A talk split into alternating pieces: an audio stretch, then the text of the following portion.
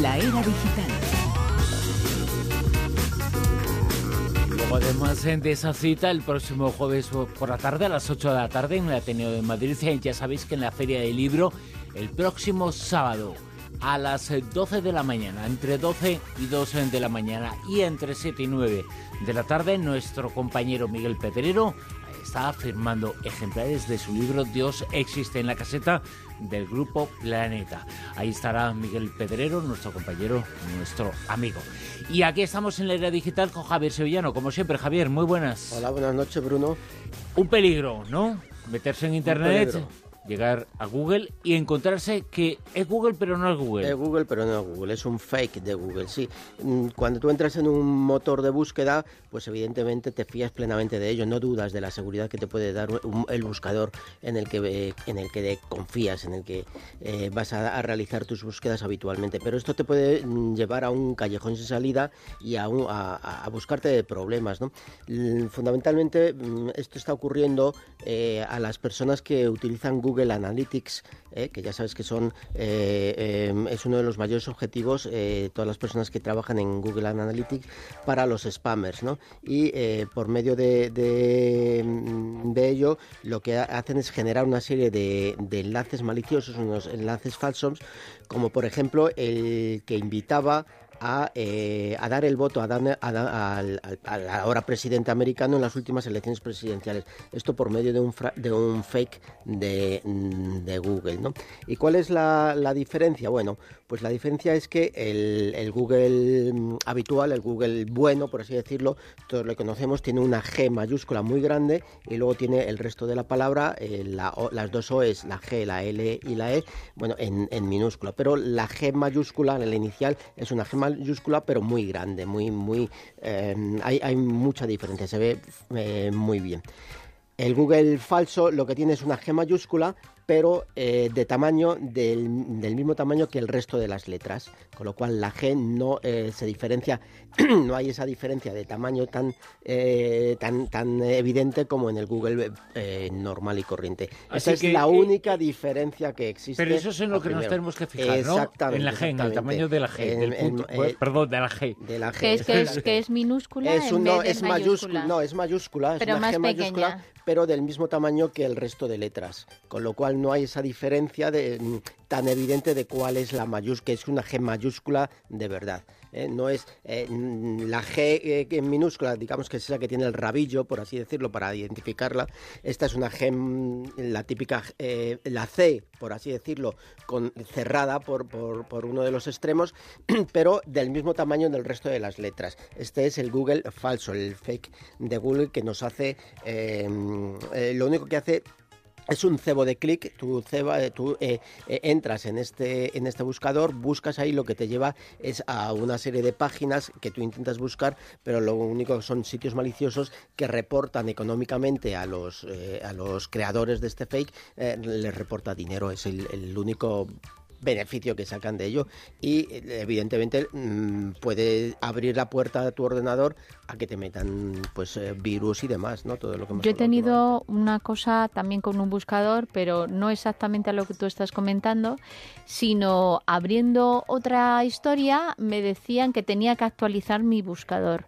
Y a la hora de actualizar mi buscador para dar respuesta a eso otro que yo quería hacer es cuando me hicieron eh, la pirula esta de meterme cosas y he tenido que, llamar a, gente experimentada en software para que me lo limpiara. Para que te lo limpiara, claro, sí, sí, sí. Los buscadores es una de las, son las páginas que más utilizamos todos, pues la puerta de entrada a, cualquier eh, situación que queramos nosotros resolver, de buscar y tal, y, evidente Google es el, el, fundamental. Desde luego, sí, ya se abre y sale eso. Por cierto, eh, nos podemos encontrar y hay que tener cuidado, pero el 85% de nuestros oyentes en la encuesta dicen eh, que mienten, hay que tener cuidado con las mentiras, que también las hay en... Y con nuestros oyentes, hay que tener cuidado. sí, sí, sí. Porque el 85%, pues a mí me parece pocos, ¿eh? Son pocos, ¿no? Sí. Bueno, pues es que entre los que dicen que no mienten habrá muchos mentirosos. sí, yo creo que sí. Sí, yo creo que mentimos. Hombre, mentiras piadosas, mm, por supuesto yo creo que el 100%. A las mentiras, tal y como estaba planteada la pregunta, ¿no? Pues, pues yo creo que sí que también hay más del 85%. Sí, de los que mentimos delante del jefe, por ejemplo. ¿Qué, de, esto que te dice, ¿qué te parece? Estupendo, estupendo, buenísimo. está bien de tu parte. A ver, pero cuéntame ahora, Javier Sevillano, alguna verdad sobre esa fábrica de servicios en digitales cuyo objetivo es reducir el tiempo desde que se concibe algo hasta que se pone en marcha y se puede comprar. Hasta que se llega al usuario, en efecto. Mira, eh, los fabricantes industriales creen que las tecnologías digitales son vitales para su futuro. Es decir, ellos saben que tienen que coger ese tren porque si no se van a quedar obsoletos y van a perder el, tren de la economía. ¿no? Lo que ocurre es que los niveles de adopción de, tecnología digital de estos fabricantes pues son realmente, a, día de hoy, son bajos. ¿no? Mm, dos tercios de las empresas eh, que se han tomado como muestra de este estudio resulta que eh, mm, eh, no, no eh, se sienten afectadas por el impacto digital, pero no saben cómo o no lo han resuelto todavía.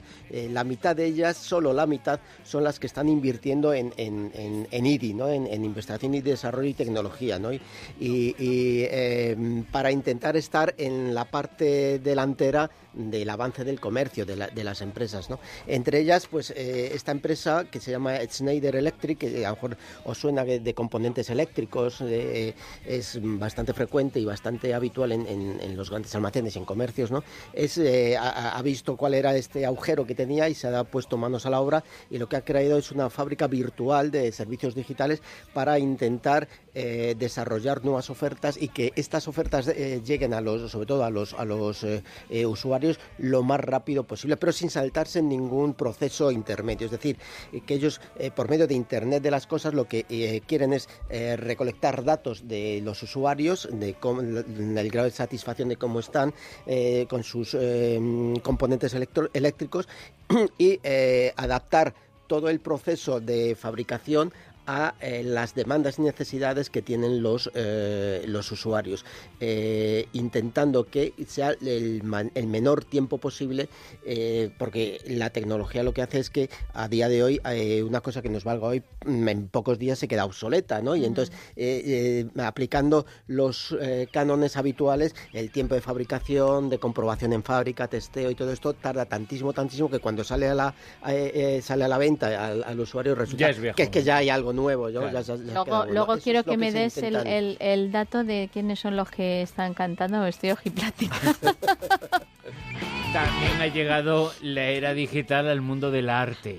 Sí, además en tres dimensiones. En tres, esto es el Museo Arqueológico Nacional aquí en Esto, ya está mejor.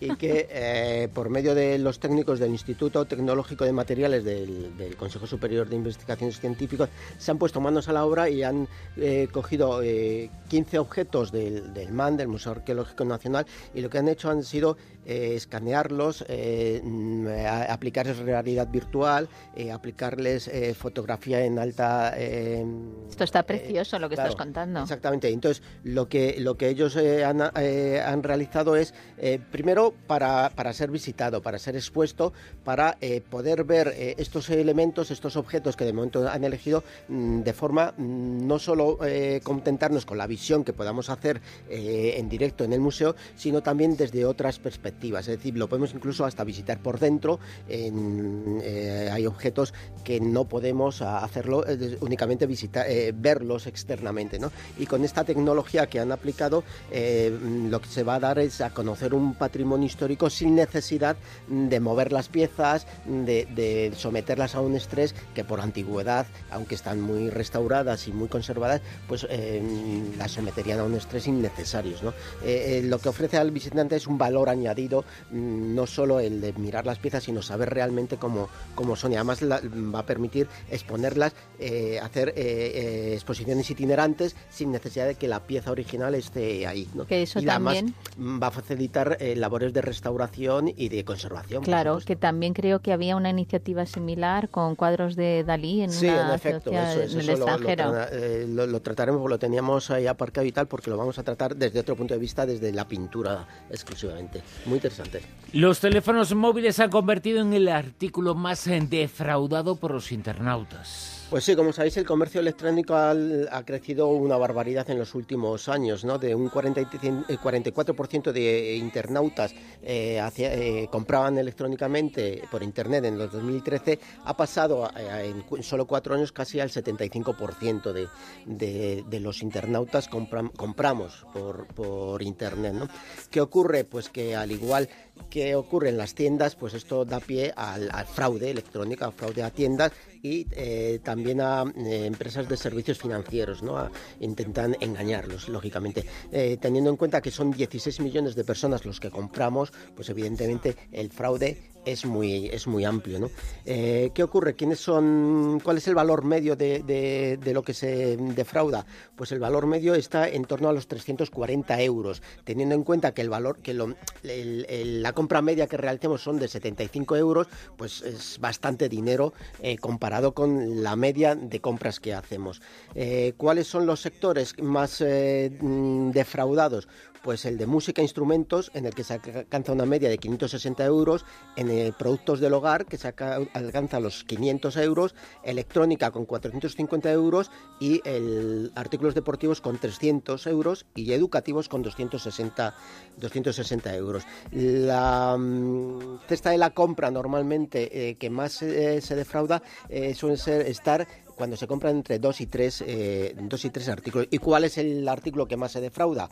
El teléfono móvil, lógicamente. Bueno, lógicamente no. El teléfono móvil, pues no tiene lógica defraudar, ¿no? no esto. Eh, ¿Por qué? Porque, a ver. Bueno, mm, vamos a ir, vamos a ver, ¿quién, ¿quiénes defraudan más? ¿no? Bueno, eh, quienes más defraudan son eh, la franja de edad entre los 26 y 43 años, concretamente la edad de 36 años. Sí, esto lo saben muy bien los algoritmos que funcionan, porque eh, hay algoritmos para evitar el fraude, lógicamente.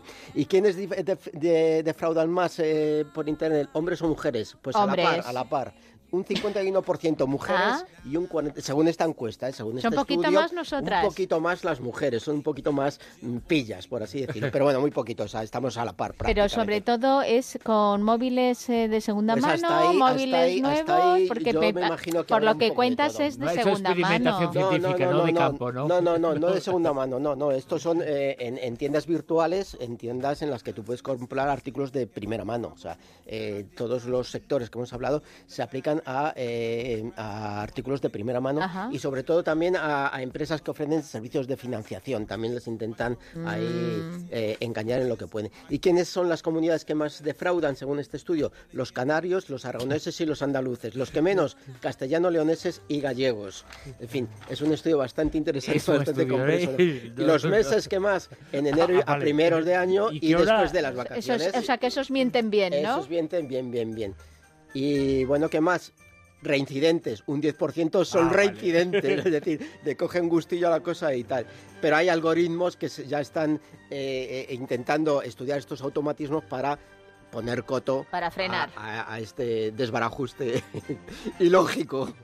La Rosa de los Vientos se finaliza ahora, vuelve el próximo sábado por la noche, madrugada de domingo a la una y media, las doce y media en la comunidad de canaria. Ahora quedaos en la sintonía de Onda Cero, llega el transistor. A seguir disfrutando.